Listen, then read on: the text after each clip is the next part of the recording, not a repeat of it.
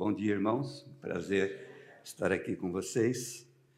E eu sei que alguns de vocês não me conhecem, porque nós temos muita gente nova na igreja. E minha esposa, Rosângela, e eu, nós fomos missionários fora do Brasil, entre os muçulmanos, durante 23 anos. E agora, recentemente, estamos trabalhando é, em três áreas principais com a missão CEPAL, que alguns de vocês conhecem, também com o Seminário Teológico Servo de Cristo e com o Centro de Reflexão Missiológica Martureu, onde nós contribuímos produzindo conteúdo que ajude a fortalecer o movimento missionário brasileiro. E essa igreja tem sido parte do nosso apoio, portanto, é uma alegria, um privilégio estar aqui com vocês. Então, não sei se eu preciso fazer algo aqui para que apareça o slide. Muito obrigado.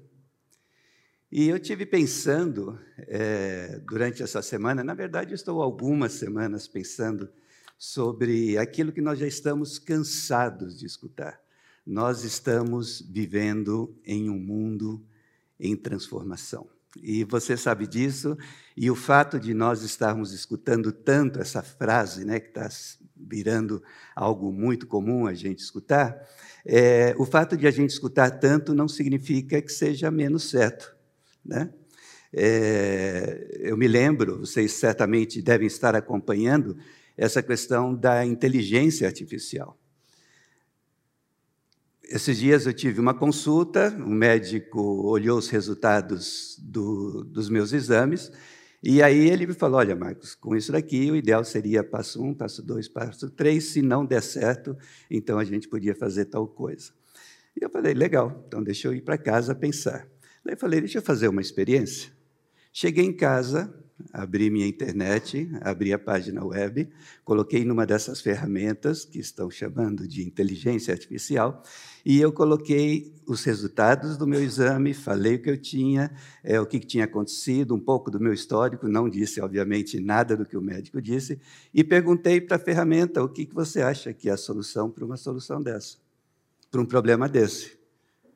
Passo um, passo dois, passo três, passo quatro, e se não der certo, igualzinho o médico tinha falado. Falei, gente, que mundo é esse? E recentemente eu estava lendo um artigo de, escrito por Henry Kissinger e vários outros que estão tentando analisar essas mudanças que nós estamos vivendo.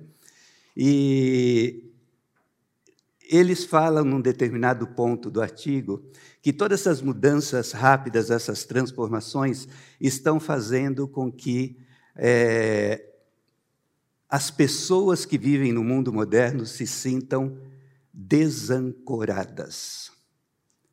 A gente não está conseguindo acompanhar com rapidez tudo o que tem acontecido. Portanto, hoje, o que eu gostaria que nós tentássemos responder é, não é um sermão de três pontos, mas é um sermão de três perguntas. Nesse mundo de transformação tão rápida, o que Deus espera de nós? O que Deus espera de você, de mim? O que Deus espera de nós como igreja? E aí, quando nós tivermos mais ou menos respondido a essa pergunta, é, temos que fazer outra pergunta óbvia.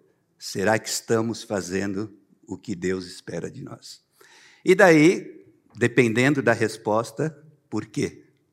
Porque estamos ou não estamos fazendo. Talvez a forma mais fácil de expressar seja qual é, biblicamente falando, a expectativa que Deus tem de você, de cada um de nós, como cristão, durante esse espaço de tempo que vai desde a minha conversão até o tempo que eu vou me encontrar com Ele na eternidade. Então, vivendo nesse mundo em transformação, nesse mundo em constante mudança, qual é a expectativa que Deus, Deus eterno, Deus Pai do nosso Senhor Jesus Cristo, tem de você e de mim?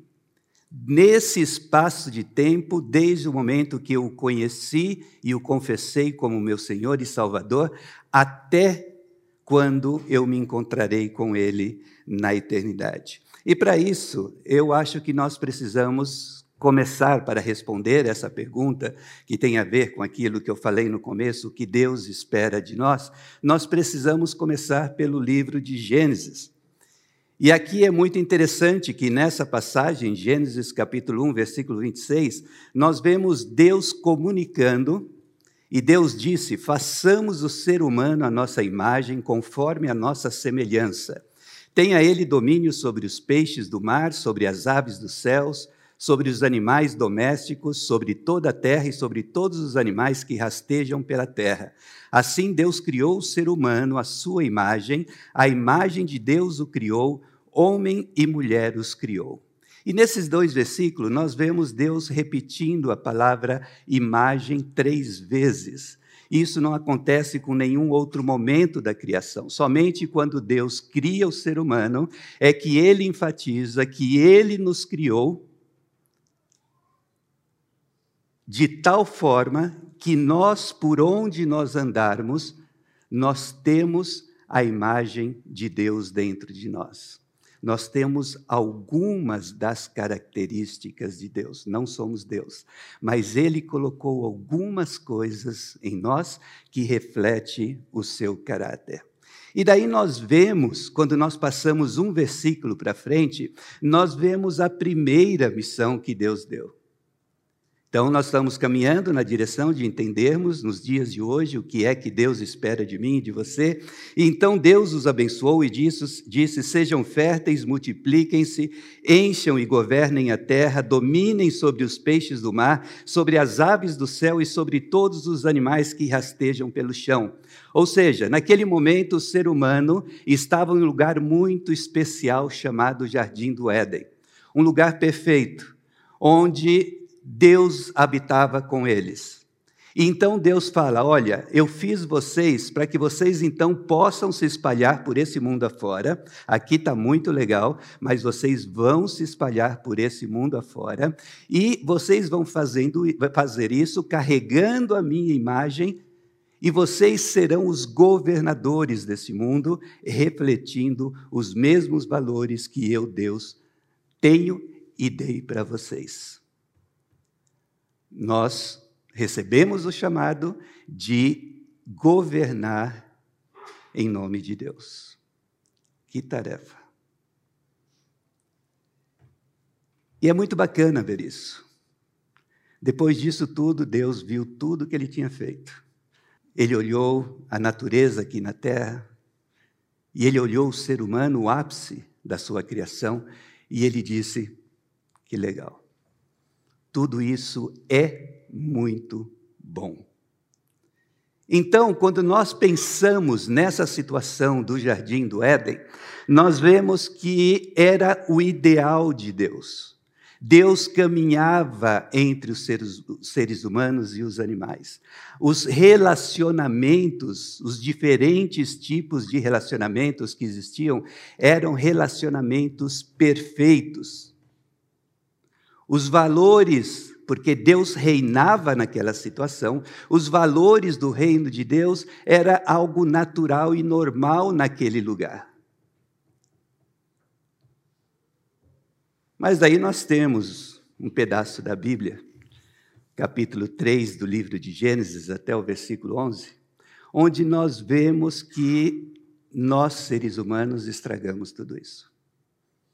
O ideal de Deus, que tudo fosse perfeito, comunhão com Ele, comunhão com os seres humanos, com a natureza, comigo mesmo. E que, com isso, o ser humano fosse e enchesse a terra refletindo a imagem de Deus. Mas o ser humano podia decidir se ia obedecer ou não. E Adão e Eva decidiram desobedecer. E nós vemos no capítulo 3 a 11 do livro de Gênesis o tamanho do estrago que isso fez na criação de Deus, nas mais diferentes formas, e esse pecado causou várias rupturas, aqueles relacionamentos perfeitos que existiam e que nós vimos agora há pouco, com o pecado, nós vimos que esses relacionamentos se despedaçaram Só que Deus não é pego de surpresa. Deus já tinha um plano, porque Ele não vai permitir que, por causa dos nossos erros, o plano dele não seja concluído, não seja realizado. E aí então que nós vemos uma passagem extremamente conhecida que você e eu conhecemos, capítulo 12, versículos 1 a 3 de Gênesis, onde Deus começa a nos mostrar de que maneira ele vai consertar aquilo que nós estragamos com o pecado naquela situação perfeita dentro do jardim do Éden, para restabelecer todas aquelas relações que foram quebradas. E para isso ele escolheu chamar um homem e uma mulher, Abraão e Sara, prometendo que através deles eles se transformariam numa grande nação, e essa nação teria a responsabilidade muito grande de fazer com que através de uma vida santa aquilo que Deus já havia pensado lá no começo se transformasse em realidade, ou seja, todas as famílias da terra serão abençoadas. Então, Deus, nesse seu plano de restaurar aquilo que nós quebramos no jardim do Éden, ele dá esse primeiro passo e ele chama Abraão e Sara. Através de Abraão e Sara, um grande povo é formado, o povo de Israel é formado. E esse povo foi formado com um objetivo bastante específico. E nós vemos em Êxodo, capítulo 19, versículos 5 a 6, que a palavra de Deus diz o seguinte: Agora, portanto, se ouvirdes atentamente a minha voz e guardares a minha aliança, sereis minha propriedade exclusiva dentre todos os povos, porque toda a terra é minha. Mas vós sereis para mim reino de sacerdotes e nação santa. Esse povo, que fazia parte do plano de Deus de trazer restauração às rupturas que nós seres humanos causamos lá no jardim do Éden, para que esse propósito de Deus se cumprisse e todos os povos da terra fossem abençoados, era necessário que esse povo tivesse a estratégia de Deus, é que esse povo tivesse duas características principais, e não se esqueçam que nós hoje somos parte desse povo de Deus. Esse povo tinha que ser um povo santo, e aí nós poderíamos ter outra mensagem à parte para entendermos todas as implicações de sermos um, um, povo santo, mas basicamente, usando a linguagem que nós já usamos hoje, é um povo que reflita a imagem de Deus. Mas, além disso, deveria ser entre as nações um povo sacerdotal, ou seja, o sacerdote é aquele que une as pessoas a Deus. E no caso da nação Israel, tinha que trazer as nações ao conhecimento do único Deus, o Deus de Abraão, Isaque e Jacó. Esse era o papel que esse povo tinha que cumprir no meio desse processo de restauração que Deus estava fazendo para restaurar aquilo, as rupturas que aconteceram lá no Éden. E como parte deste plano, quando chegou o momento perfeito, aquilo que nós chamamos de o kairós de Deus, Deus enviou o seu Filho de Jesus Cristo para morrer pelo meu pecado, pelo seu pecado, mas também para trazer a reconciliação de todo o cosmos para com Ele. Então, o sacrifício de Cristo na cruz é suficiente para restaurar todas as rupturas que aconteceram no jardim do Éden, e mais do que isso, você e eu somos chamados para sermos embaixadores para dizer ao mundo que essas rupturas em Cristo já não existem. Olha o tamanho do privilégio que você e eu temos. Nós temos o privilégio de sermos embaixadores da grande notícia de que aquela separação que houve lá no jardim do Éden entre nós e Deus já não existe se nós aceitamos o sacrifício de Cristo e que Ele está trabalhando agora através de você e eu para que a gente possa participar do plano dele de consertar as rupturas que aconteceram no jardim do Éden.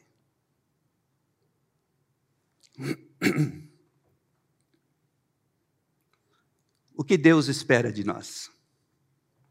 Que por meio de uma vida santa cumpramos nossa responsabilidade sacerdotal, refletindo a imagem dele por onde passarmos, glorificando o seu nome até os confins da terra. Olha só, vida santa, mais ou menos a gente entende, responsabilidade sacerdotal, mais ou menos eu falei alguma coisa sobre isso, refletindo a imagem dele por onde passarmos, glorificando o seu nome. O que significa essa coisa de refletir a imagem de Deus, glorificando o nome dele até os confins da terra? E talvez a maneira mais fácil de nós conseguirmos entender isso é nós pensarmos da seguinte maneira: Deus está fazendo o trabalho de restaurar, de trazer ao estado original aquilo que ele sempre quis que fosse. E aí eu preciso, então, nesse mundo em transformação, eu preciso me perguntar o que é que eu posso, e para mim isso vai nos ajudar a entender o que significa glorificar a Deus o que é, o que eu posso fazer em determinada situação que vai fazer com que Deus olhe para mim e apesar das minhas fraquezas e pecados diga: "Estou orgulhoso de você, meu filho, minha filha, pela forma que você atuou em determinada situação, porque seria assim que eu teria atuado." Glorificar a Deus significa que em determinadas situações, nas minhas situações cotidianas ou em missões especiais, eu vou atuar de tal maneira e eu vou refletir a imagem de Deus de tal maneira que ele vai olhar para mim e para você e vai dizer: Estou orgulhoso de você pela maneira que você atuou nessa determinada situação. É assim que nós vamos glorificar a Deus à medida que nós vamos por esse mundo afora. E o mundo em que nós vivemos, foi dessa forma que eu comecei a mensagem, é um mundo extremamente complexo. É um mundo cheio de desafios. Nós temos desafios espirituais, nós temos muitos povos que ainda não escutaram o Evangelho, nós temos desafios sociais, econômicos, e Deus está olhando para nós e esperando que em cada uma dessas situações, já que o nosso papel é refletir a imagem dele por onde nós passamos, e para, e para cada uma dessas situações que nós enfrentarmos, ele quer nos ver em cada uma dessas situações atuando de tal forma que ele possa olhar para a gente e dizer: legal Estou orgulhoso porque você atuou de tal maneira que reflete aquilo que eu faria se eu estivesse no seu lugar.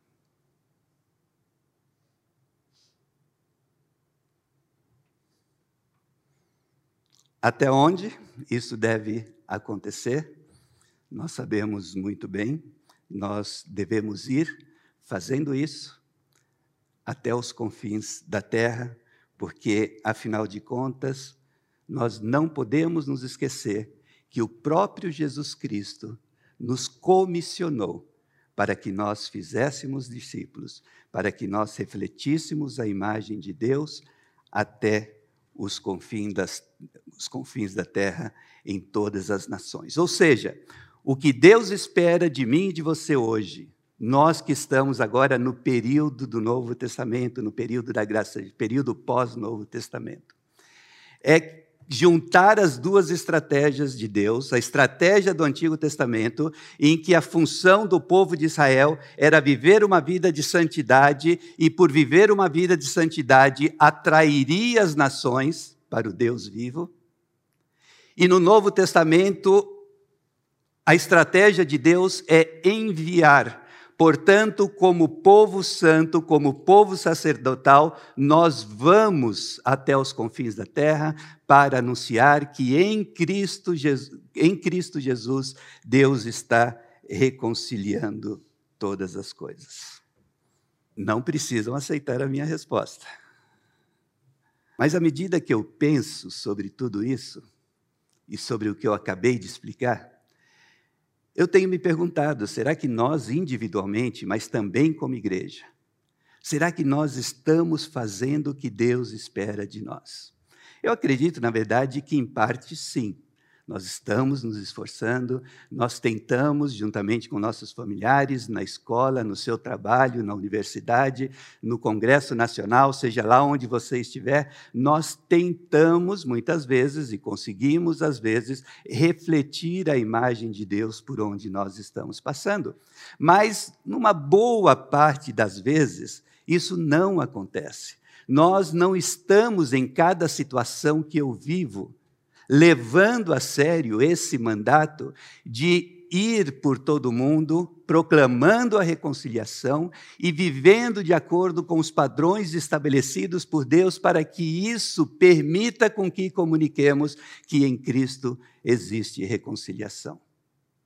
E aí eu vou então fazer o seguinte: esses próximos dez minutos que nós temos não é o momento de você olhar no Twitter, nem no Facebook, nem no Instagram, tá bom? Porque eu vou desenvolver aqui uma linha de pensamento tentando responder quais são algumas das razões que fazem com que você e eu não estejamos fazendo aquilo que Deus espera de mim e de você.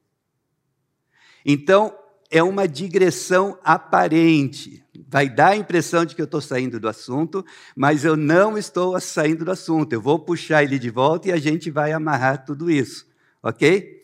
Então, nós temos que pensar, e eu vou passar muito rapidamente, porque nós não temos tempo para muitos detalhes, mas nós temos que começar, se nós vamos tentar entender quais são as razões, ou algumas das razões, que fazem com que você e eu não estejamos cumprindo ou fazendo aquilo que Deus espera de nós, nós temos que começar numa etapa que era chamada historicamente de Idade Média Alta que já é mais ou menos ali por volta do ano 1000 até o ano 1500, onde, apesar de ser um período da história com muitos problemas, no mundo ocidental, na Europa principalmente, havia uma cosmovisão, uma forma de entender o mundo que era influenciado por alguns valores bíblicos, apesar de todos os problemas da igreja naquela época havia o conceito de que Deus era o ser supremo criador dos céus e da terra. Havia o conceito, ninguém duvidava do fato de que existia o que é certo e que existia o que é errado, e o que é certo e o que é errado a gente pode saber através de um livro chamado Palavra de Deus, que foi revelado e que é a palavra eterna que nos diz quais são esses valores universais que podemos chamar de certo e de errado. Pode até ser que, por causa da teologia, o que era ensinado acabava sendo equivocado, mas não havia dúvidas de que a autoridade vinha de cima, vinha de um Deus, um Senhor, Criador dos céus e da terra. Os papéis sociais eram bem definidos, a importância da família era algo extremamente presente na vida das pessoas.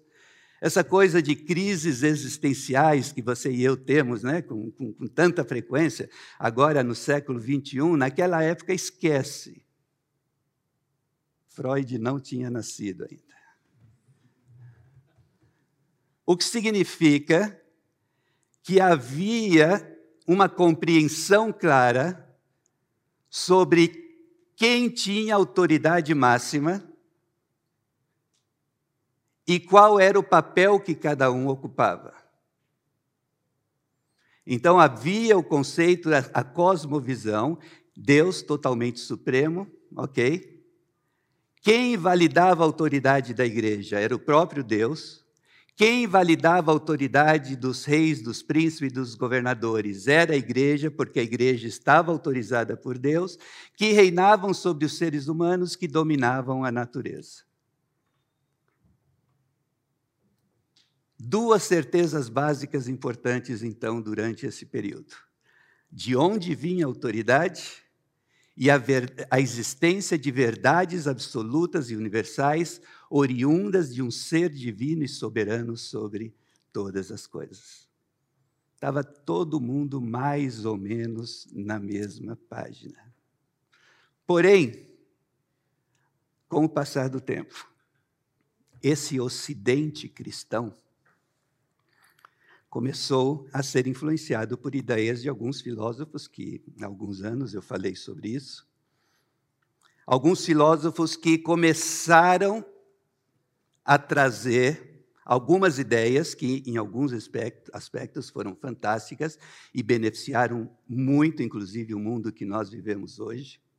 Mas, em relação à cosmovisão cristã, essas ideias trazidas por esses filósofos a partir do ano 1500, na verdade podemos ir começar a partir do ano 1250, mas vamos lá, 1500, 1600, 1700, as ideias trazidas por esses filósofos começaram a trazer uma grande mudança na forma de pensar, e uma das principais ideias de um desses filósofos que acabou afetando o Ocidente e que acabou chegando até nós é que a única certeza que eu e você podemos ter é a certeza de que eu devo duvidar de tudo que existe. Aquele Deus soberano, aquela Bíblia com autoridade máxima, a mensagem era: duvide, não caia nessa. Antes de aceitar essas historinhas, passe pelo crivo da ciência. E para piorar, apareceu um outro filósofo dizendo que os interesses dos indivíduos, e a partir daqui eu quero que você preste muita atenção na palavra indivíduo, o interesse dos indivíduos podem ser determinados por qualquer coisa que maximize o seu prazer e diminua a sua dor. Eu já não vivo para o bem da minha família, da minha tribo, do meu clã, da minha sociedade eu vivo para tentar descobrir o que é melhor para mim como indivíduo. E foi piorando. Chegou depois um senhor, se não me engano, 1700 e pouco, depois vocês podem olhar na internet, que ele saiu com uma ideia que levou a várias revoluções, levou uma mudança impressionante no mundo ocidental, que era um mundo supostamente cristão. E esse Jacques Rousseau, ele veio e conseguiu colocar a ideia de que o homem nasceu livre, mas apesar de ter nascido livre, ele vive acorrentado. Acorrentado pelo quê? É muito interessante a resposta que ele dava. A maldade no ser humano é algo que é criado e fomentado pelas condições sociais e não algo que deve ser considerado inato. Mais uma ideia que vai penetrando. E eu não sei se você sabia que tanto Rousseau como Agostinho escreveram uma obra, alguns capítulos, volumes de obra chamado Confissões, e a grande diferença, nós poderíamos dizer que Agostinho se faz responsável pela sua maldade, porque ele entende que nós somos pecadores desde o nosso nascimento. Mas Rousseau, lutando contra essa ideia, ele dizia que o ser humano é basicamente, basicamente bom ao nascer e depois ele é pervertido pelas forças externas. Então, a implicação disso é que o ser humano deveria viver no seu estado natural, em termos de compreender que ele é bonzinho, e é a sociedade que faz com que a gente se torne mal. a sociedade foi quem criou os diversos problemas que agora afligem a existência humana. E isso acabou afetando a questão da educação, do ensino, da ciência, porque ele entendia que a educação da forma que nós temos, muitas vezes até hoje, criará uma sociedade onde a necessidade de pertencer e se conformar requer que os indivíduos não sejam o que realmente são, mas você tem que ser aquilo que você quiser ser e você precisa aproveitar toda a sua potencialidade como indivíduo para ser verdadeiramente feliz. Portanto, se nós somos naturalmente bons, é a sociedade que nos torna maus. E a educação tem sido usada para nos submeter a uma sociedade que nos acorrenta e nos aprisiona, isso precisa ser combatido e a partir daí a educação precisa ser transformada para impedir que a sociedade oprima o indivíduo.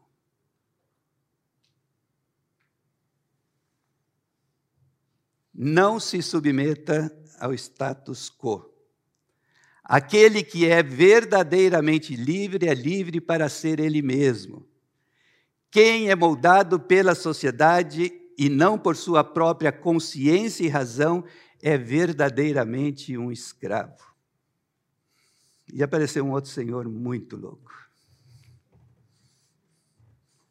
E todas essas ideias foram penetrando nos meios de comunicação, no teatro, no cinema, na música.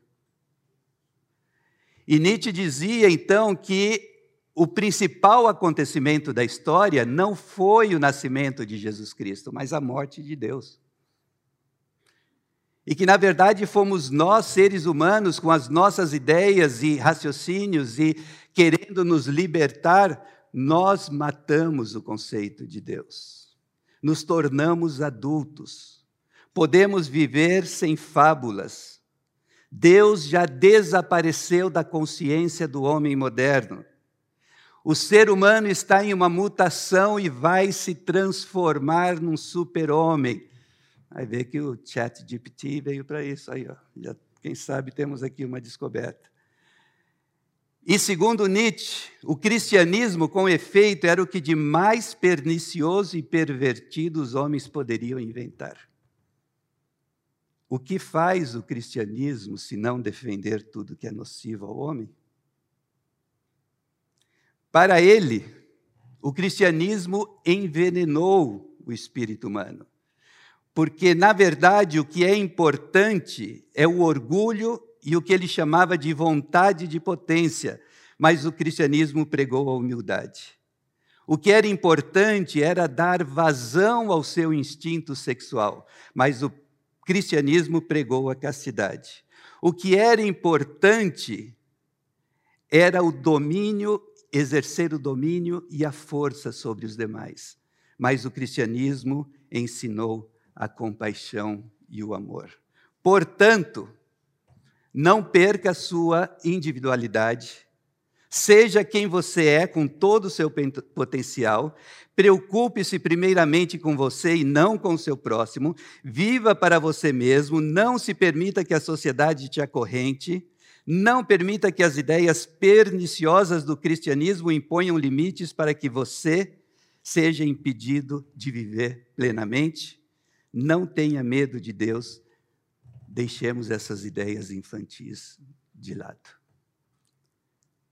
Deus quer que a gente glorifique o nome dEle, indo por esse mundo afora, refletindo a imagem dEle, e em cada circunstância, circunstância, fazendo aquilo de tal maneira que Ele vai olhar para nós e dizer: Estou muito orgulhoso de você.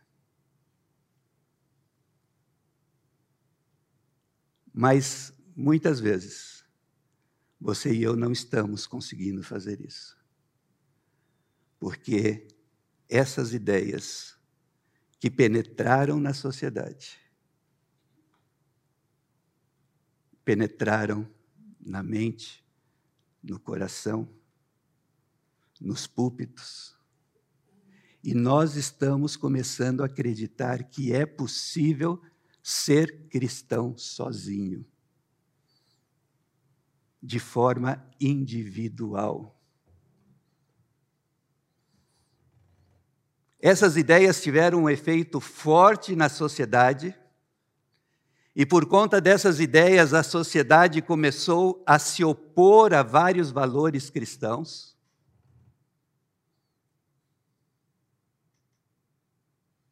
E isso dificulta também o nosso papel de fazer aquilo que Deus espera de você e de mim.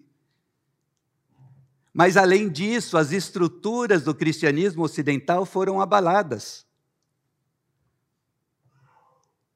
certas teologias começaram a surgir colocando dúvidas sobre valores que nós considerávamos valores pétreos, que são valores absolutamente essenciais do cristianismo, mas por conta dessas filosofias que foram penetrando na nossa teologia, no nosso coração e nos nossos púlpitos, as dúvidas começaram a surgir.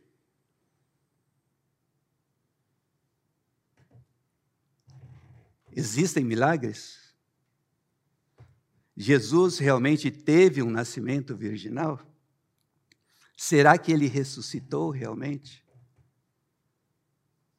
A Bíblia é verdadeiramente a palavra de Deus? Será que Cristo realmente é o único caminho?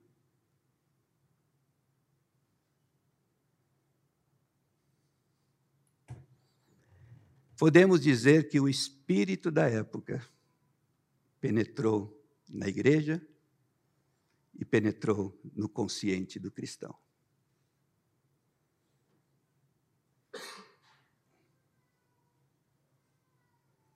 Já lá no Antigo Testamento, no livro de Levítico, Deus já tinha avisado o seu povo, o povo de Israel: pessoal, vocês não devem se permitir serem absorvidos pelo espírito da época. Vocês vão estar em um lugar onde haverá povos com diferentes crenças, diferentes conceitos, diferentes filosofias, diferentes cosmos, cosmovisões, mas vocês não vão imitar esses povos, nem os costumes da terra onde vocês estarão. Mas vocês devem andar segundo os meus estatutos para poder cumprir o meu propósito para vocês de ser povo sacerdotal e nação santa.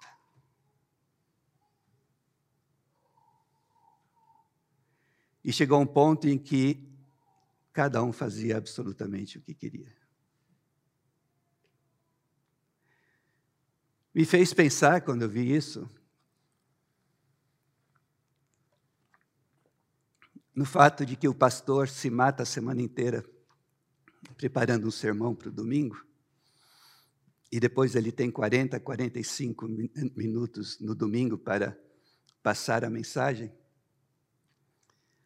E depois nós passamos a semana inteira no Instagram, Facebook e YouTube, escutando os diferentes profetas e pastores e mestres e etc, etc, que estão falando de tudo, de tudo quanto é forma, muitas vezes sem absolutamente nenhuma base bíblica. E isso está levando com que a igreja se torne numa situação onde cada um faz o que lhe parece certo. Um teólogo, Timothy Tennant, estamos terminando, disse que nós estamos sendo cooptados. E que muitas igrejas descobriram que se os aspectos do cristianismo que são considerados estranhos pela sociedade fossem abolidos, por influência dessas filosofias, e se nós não desafiássemos o materialismo rampante do Ocidente, isso faria com que multidões fossem atraídas não pela mensagem necessariamente de que Cristo se sacrificou por nós e, portanto, nós devemos nos sacrificar pelos demais, mas pelo fato de que nós estamos apresentando um evangelho amigável. Um pastor nos Estados Unidos disse que a igreja precisa mais ser mais amigável do que a Disneyland. os cultos e os programas dessas igrejas foram se tornando cada vez mais voltados para o entretenimento e pragmático. Quem não ia querer fazer parte de uma igreja que oferece boa música, centros familiares, academias de ginástica, aconselhamento grátis, programas infantis super animados e um Starbucks bem ao lado da.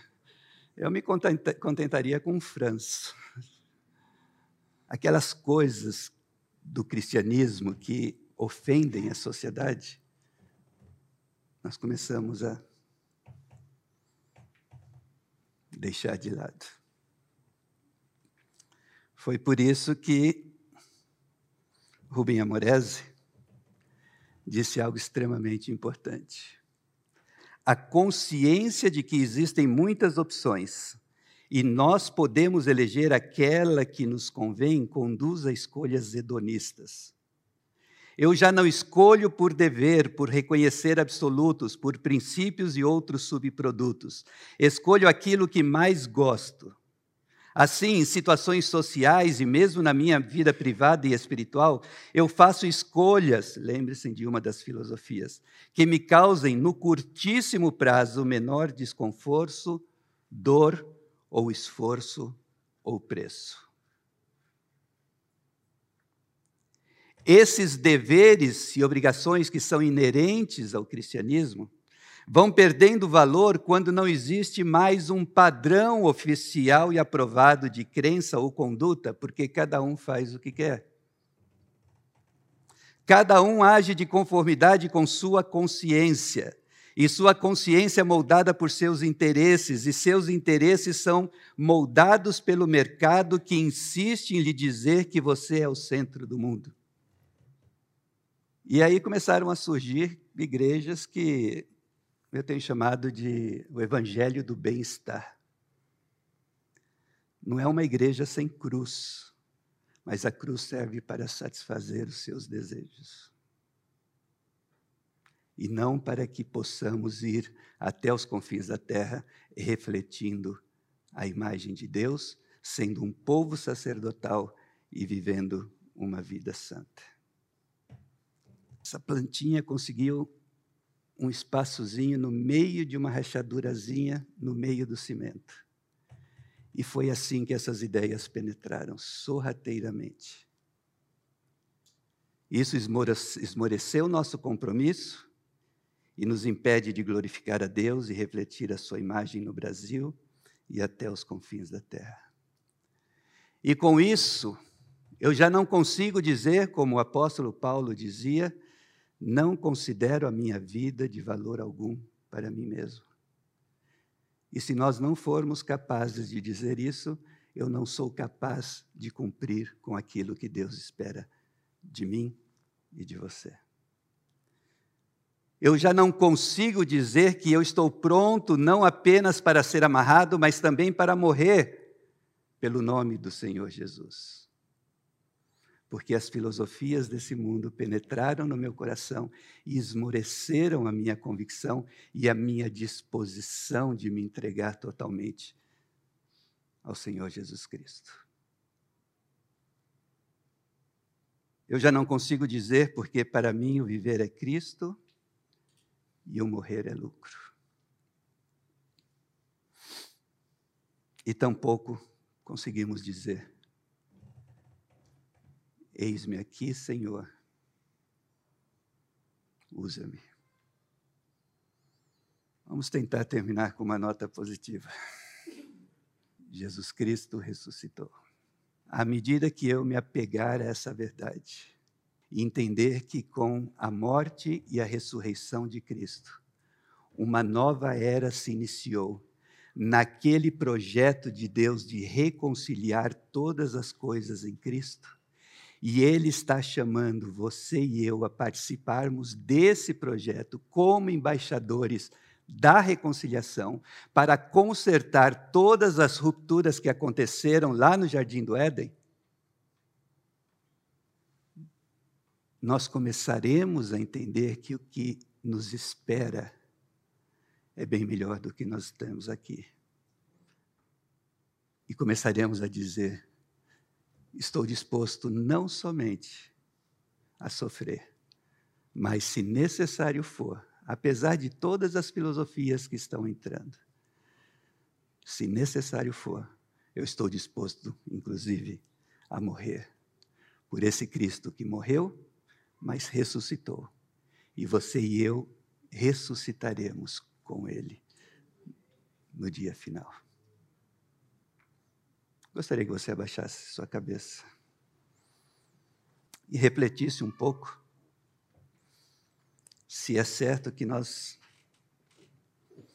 não estamos conseguindo cumprir com o que Deus espera de nós, porque nós estamos permitindo com que sorrateiramente a cosmovisão secular, a forma de compreender o mundo daqueles que estão ao nosso redor, estão penetrando sorrateiramente. Isso está esmorecendo o nosso compromisso. Senhor, nós nos colocamos mais uma vez nas tuas mãos. Se estamos pecando, se estamos falhando, perdoa-nos, Senhor. Se estamos permitindo com que as filosofias desse mundo esmoreçam o nosso compromisso, ajuda-nos a renovarmos o nosso compromisso contigo, crendo no profundo do nosso coração que, porque Jesus ressuscitou, nós ressuscitaremos com Ele. E Ele está convidando que participemos dessa missão fantástica de levar reconciliação até os confins da terra. Ajuda-nos, Senhor, e continue falando aos nossos corações, para a honra e glória do Teu nome. Amém.